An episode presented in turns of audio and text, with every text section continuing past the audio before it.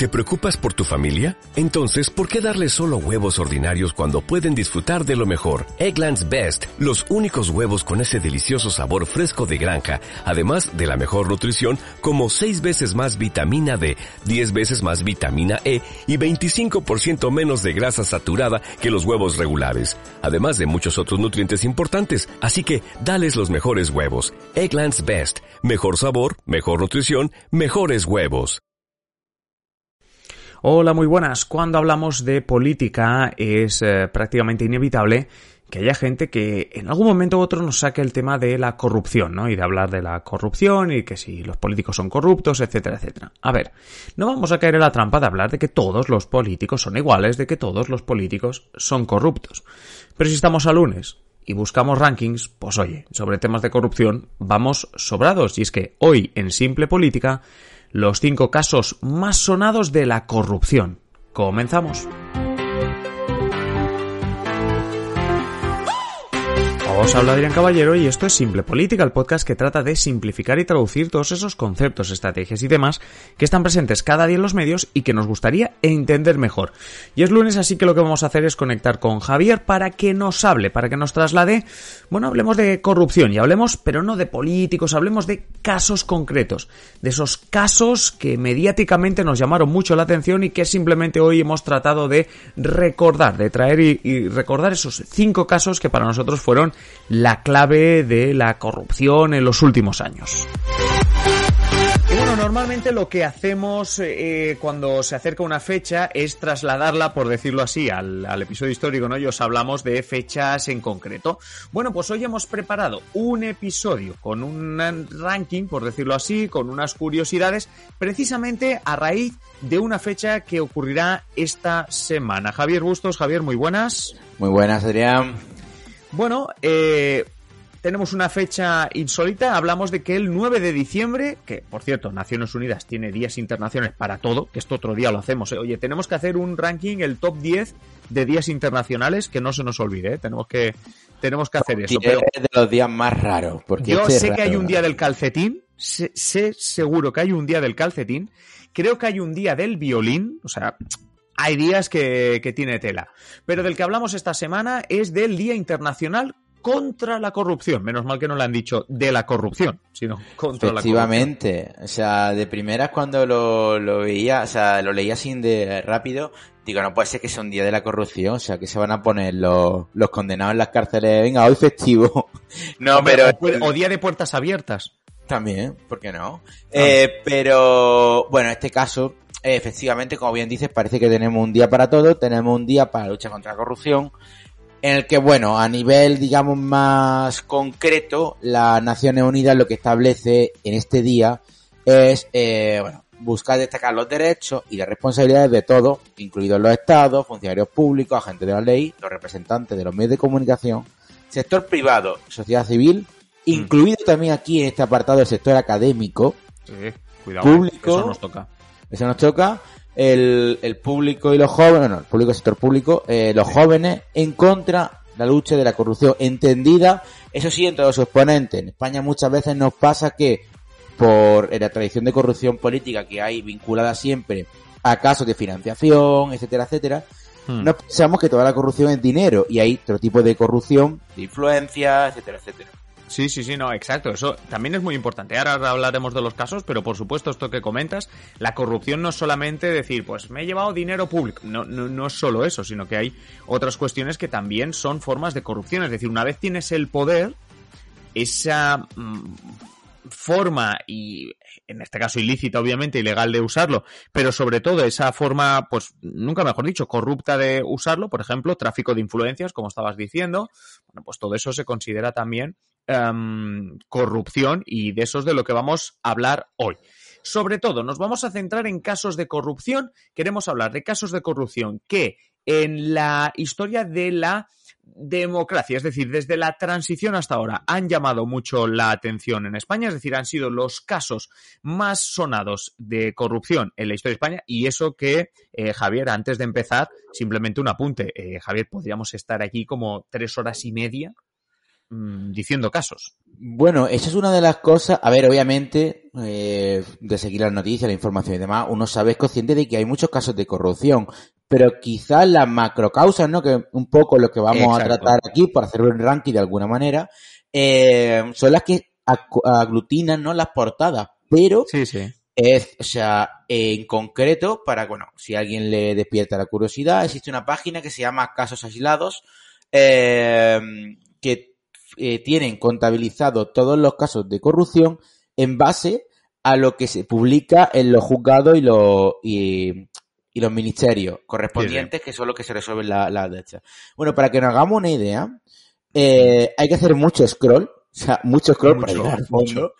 Y está categorizado en 124 mil millones el montante de dinero que, que sea, que no, que, que, está vinculado a los casos de corrupción, algunos de ellos todavía en, en abierto, por lo tanto no se pueden contar, pero es una auténtica barbaridad. Sí, sí, como tú dices, para quien lo quiera encontrar, la web Casos Aislados y dándole un toque de humor, hay que decir que hace un mes, a principios de noviembre, el programa de sátira política que alguna vez hemos comentado aquí, Polonia, de la televisión catalana, hizo un vídeo que podéis encontrar en YouTube, una parodia, porque el, eh, el Partido Popular cumplía, digámoslo así, sí, o celebraba o conmemoraba los 500 casos en los que alguna persona, algún diputado, político, dirigente del PP, había estado imputado y en realidad era una parodia eh, diciendo que eran 500 casos aislados, ¿no? Lo, lo, he recordado ahora que has dicho esto, lo de casos aislados, ¿no?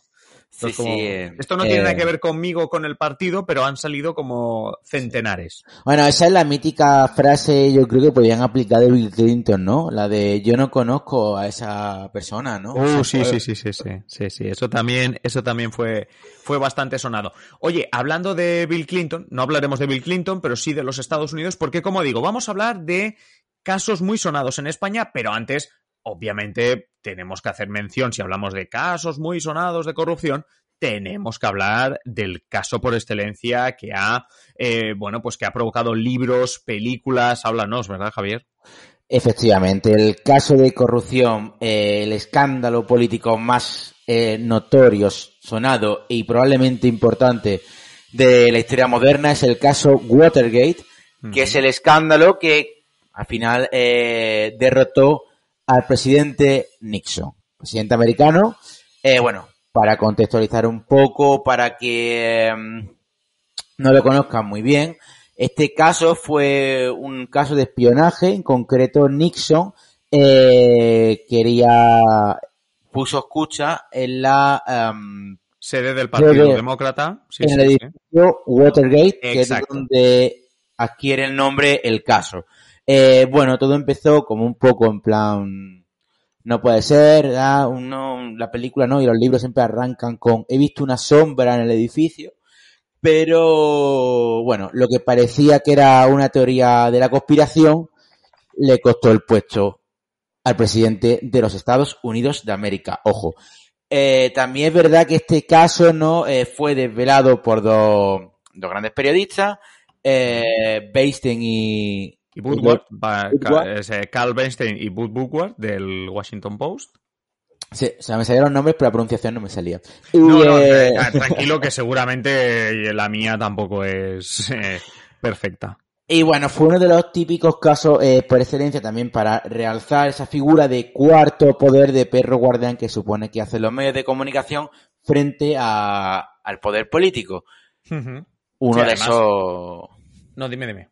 No, no, digo que es uno del caso por excelencia quizá eh, notorio y notable tanto a nivel de influencia como a nivel de periodismo cuatro años después de, de la aparición del, caso Watergate, o digámoslo así, del momento en que Richard Nixon se ve obligado a dimitir porque le estaban preparando un impeachment precisamente por, por este escándalo del Watergate, cuatro años después, los actores Robert Redford y Dustin Hoffman protagonizaban todos los hombres del presidente. Digo esto porque quiero hablar de otra película muy curiosa y es The Post, esta mucho más reciente, 2017, protagonizada por eh, Tom Hanks y Meryl Streep. Y en esta es que aquí viene la curiosidad, porque tú has dicho cómo empezaba un poco las escuchas del edificio Watergate.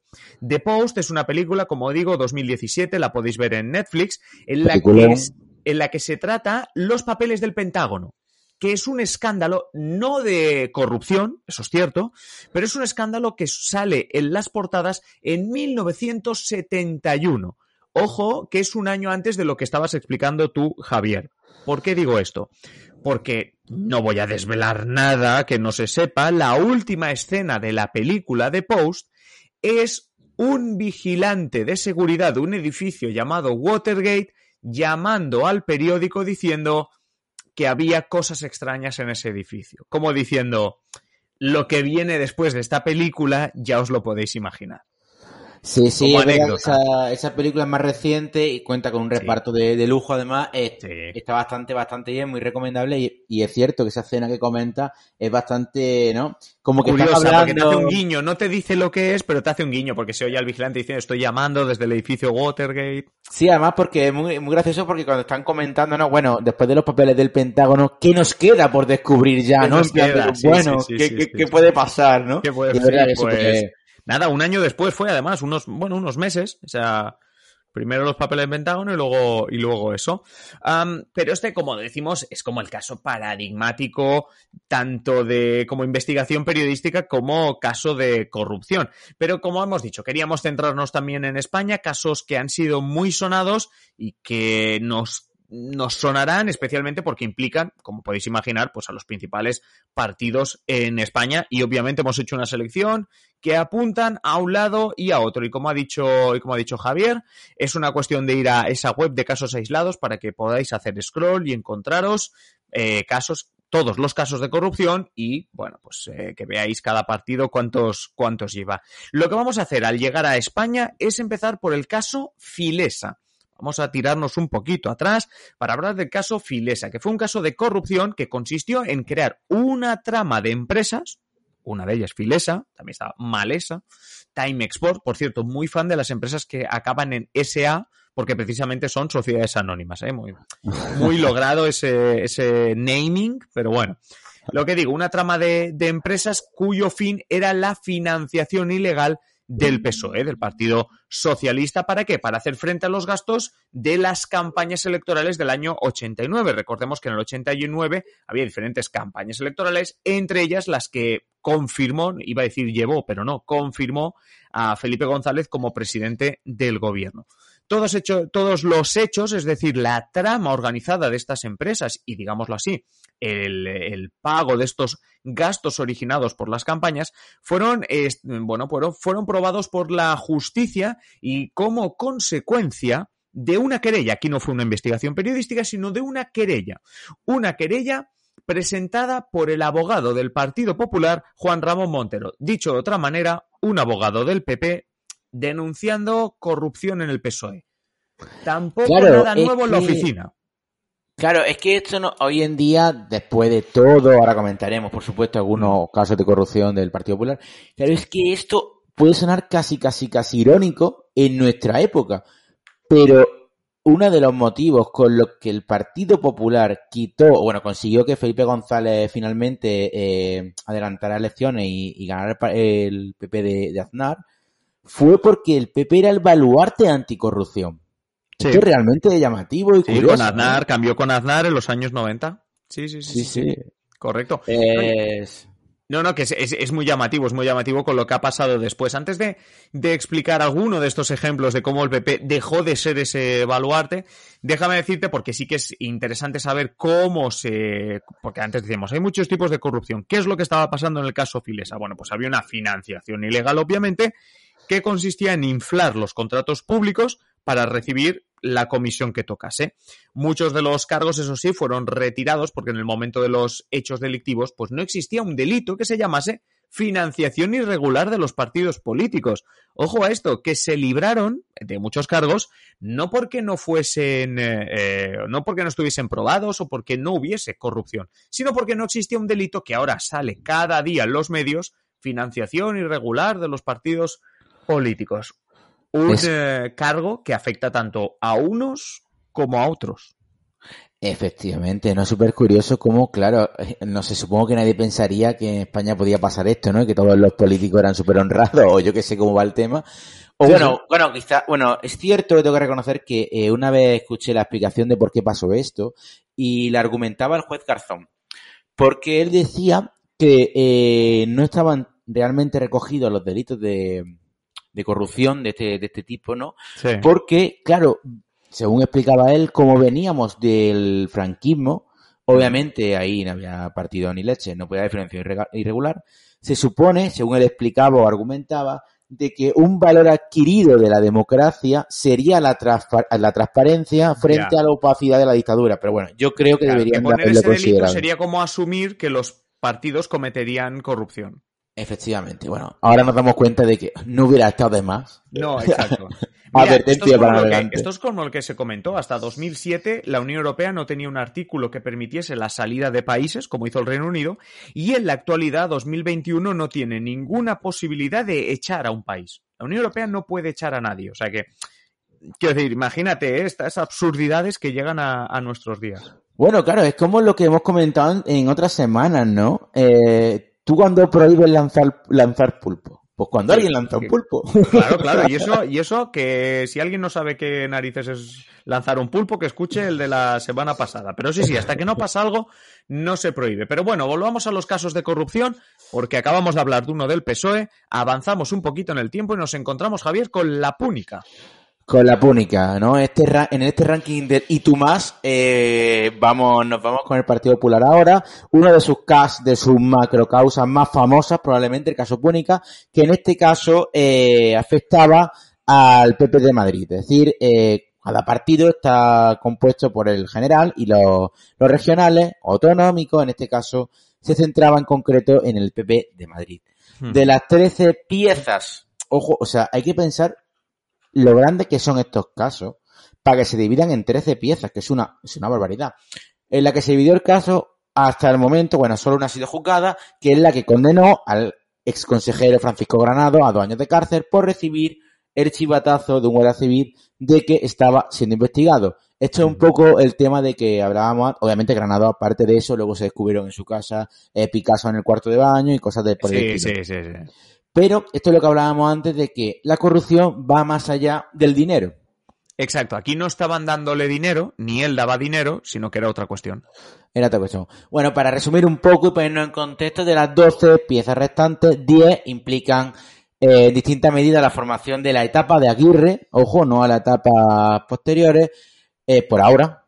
Entre Ya. ellas, eh, una centrada en una supuesta financiación irregular del Partido Popular Regional de la Comunidad de Madrid. Eh, supuesta todavía porque eh, lo que sí en la actualidad se ha demostrado es eh, la asistencia de una caja B en el Partido Popular Nacional. Eso sí, hace, creo, si no me equivoco, a octubre creo que salió o algo así. Sí. o- Sí, sí, sí. por. Salió la resolución en la que explicaban esto. En este caso todavía no se ha llegado a demostrar, en la que eh, se encuentran imputados la presidenta Aguirre e Ignacio González. El tesorero regional, en este caso fue Beltrán Gutiérrez, y un elevado número de altos cargos. Obviamente aquí había mucha gente implicada, como los consejeros Granado, Salvador Victoria, Manuel Lamela o Borja Sarasola. Finalmente, eh, Cristina Cinfuentes fue investigada. En este caso, la pobre Cristina tenía para rato porque fue investigada por esto. Y Sí. No sé si te acordarás del mítico caso Master. Sí, Eh, sí, sí. En ambos casos fue absuelta, en este caso es imputada. Eh, por eso se dice que la financiación irregular eh, se, se ha centrado sobre todo en la etapa de Aguirre, porque en la etapa de Cifuentes, al ser desimputada ella, se entiende que no, no hay mucho más por donde tirar. Pero aún así quedan 12 piezas restantes por juzgar. Pues sí, no, la verdad que eh, ahí todavía para rato. Este tendremos que hacer casi una continuación del episodio. Sí, eh, daría para hacer un podcast de cada uno de los casos de corrupción y no acabaríamos nunca. No, no, no. Y además es que en este caso son, yo creo que casos de corrupción que tristemente nos suenan bastante, pero es que los que siguen todavía nos suenan más. Como por ejemplo el caso de los ERE.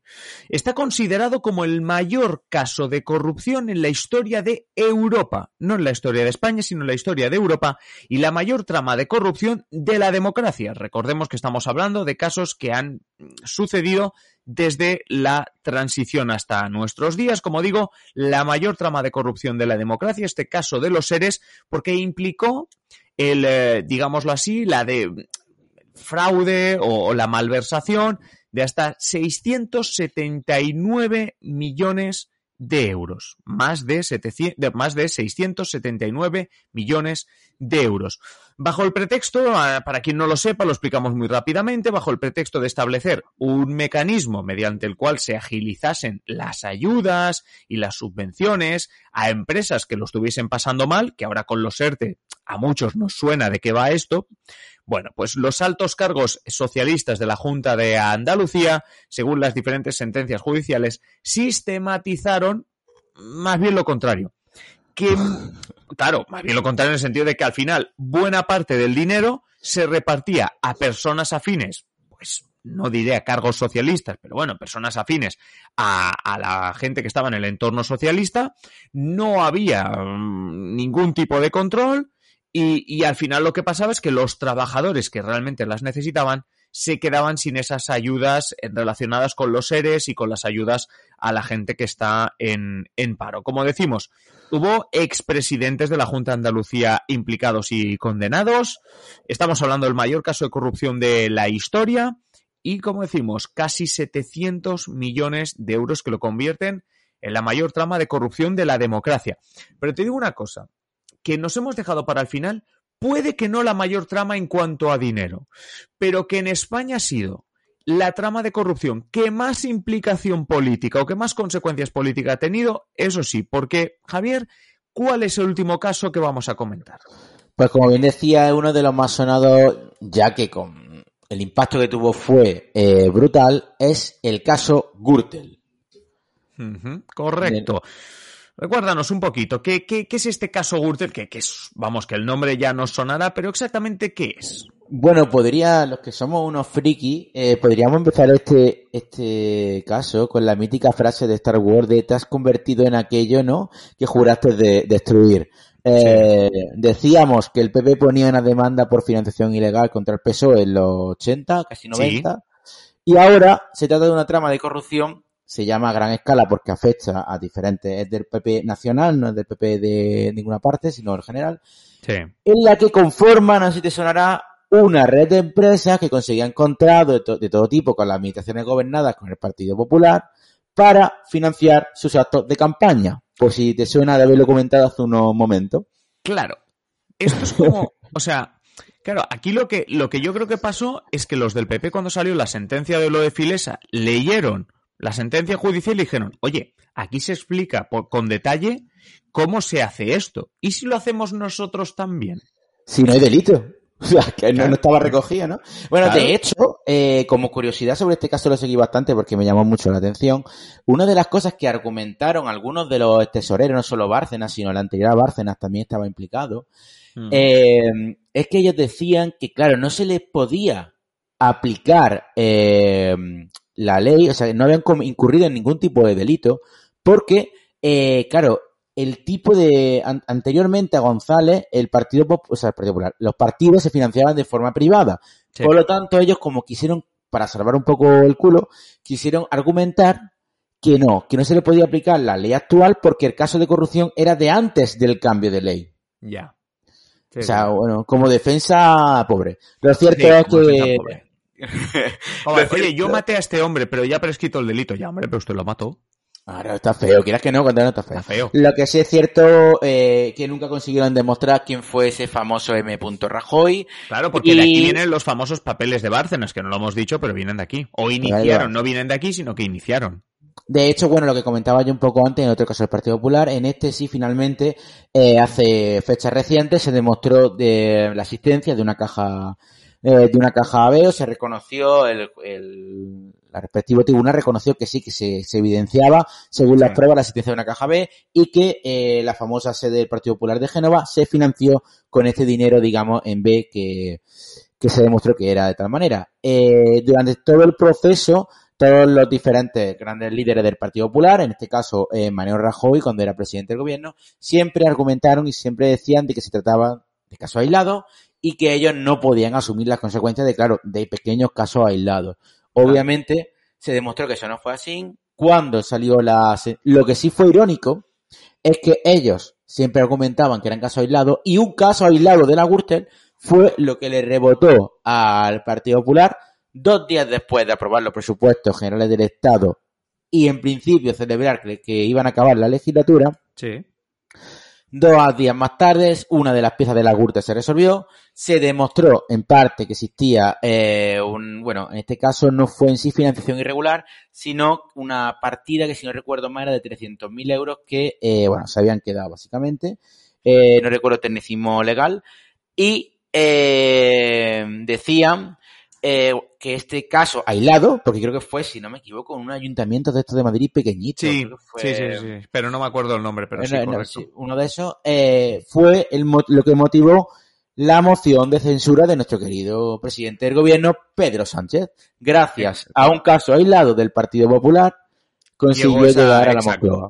Una sentencia en mayo de 2018, como tú dices, eh, nada, poco después de haberse aprobado los presupuestos, hace que el 1 de junio de 2018, eh, pues eso, Pedro Sánchez presentase, bueno, no, no, es que presentase en ese momento, sino que se presentase en el Congreso con esa moción de censura y se convirtiese a la vez en dos cuestiones. La primera, convierte el caso Gürtel en el caso de corrupción que más consecuencia política tiene y en segundo lugar, lo hemos dicho muchas veces en, este podcast, en ser la primera moción de censura en España a nivel nacional que tiene éxito. De momento la última que ha tenido éxito, porque recordemos que la de Vox del año pasado pues no, no llevó a ningún sitio. Pero bueno, sí, sí, caso Gürtel que como digo no supera en dinero al de los ERE, pero sí en las consecuencias políticas. Sí, porque de hecho, bueno, en Andalucía al final hubo una coalición PP Ciudadanos con el apoyo de Vox puntualmente. Sí, pero, no la ganó relacionar la, la elección. Ah, pero no la puedes relacionar directamente porque lo de, la, lo de la moción de censura, claramente Pedro Sánchez la presentaba por el tema de, del caso Gürtel. No, claro, pero me refiero en términos de, me refiero de, de consecuencias, que por ejemplo... Sí, no, claro, sí, sí, eso se le acabó los años, bueno, las décadas de gobierno en Andalucía, sí, sí. No, no, me refiero que ganó. O sea, o sea obviamente no ganó como Ah, bueno, ganó, sí, pero, pero hubo, exacto, ganó, quedó en primera fuerza, es decir, tampoco le hizo tanto daño y fue esa coalición que estás comentando. Sí, sí, por supuesto. Claro, pero eso me refiero en tus palabras de que la Gürtel realmente, o sea, sin tener tanto, obviamente, mucho dinero, hablamos de, de sí, sí, sí, sí, pero sin tener ese impacto económico, sus consecuencias han sido eh, espectaculares. Eh, oye, oye, que, mm, en cierto, yo digo siempre, yo me alegro mucho de que eh, si se demuestra algo haya consecuencias porque, oye, nunca sale adelante ningún tipo de moción de censura y es un poco de decirle también a la clase política, oye señores, cuidado porque esto tiene consecuencias. Eh, robar, robar, hacer corrupción tiene consecuencias. Sí, sí. Claro. Bueno, pues eso, eso es lo que hemos visto hoy, los principales casos de corrupción, empezando por el mayor de la historia, el Watergate, y siguiendo por los que más nos suenan aquí en España y, seguramente no serán los últimos y seguramente a lo mejor el año que viene, si Naciones Unidas sigue eh, estableciendo el 9 de diciembre como Día Internacional contra la Corrupción, pues a lo mejor volvemos a hablar de, de ello. Javier Bustos, como siempre, muchísimas gracias. Te escuchamos el próximo lunes. Aquí estaremos.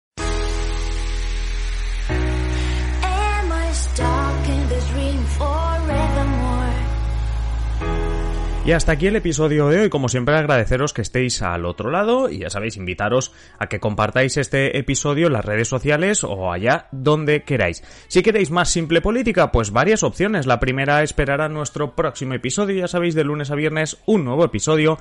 La segunda opción, pues que estéis atentos a nuestra página web simplepolitica.com o a nuestro Twitter, arroba simple barra baja política. Y la última, la más interesante de las opciones, es que os hagáis miembros, os hagáis mecenas de Simple Política para tener contenido en exclusiva. ¿Cómo te haces mecenas de Simple Política? Pues tienes dos opciones. Si nos estás escuchando a través de ebooks, te vas al botoncito que pone apoyar y si no, tienes el enlace en la descripción de patreon.com barra Simple Política. Es así de sencillo. Te haces mecenas y disfrutas de un montón de contenido en exclusiva, no solo el que vendrá a partir de ahora, sino todo aquel que ya hemos publicado Y nada más, simplemente deciros que paséis un feliz día y aquí estaremos en el próximo episodio. Un saludo.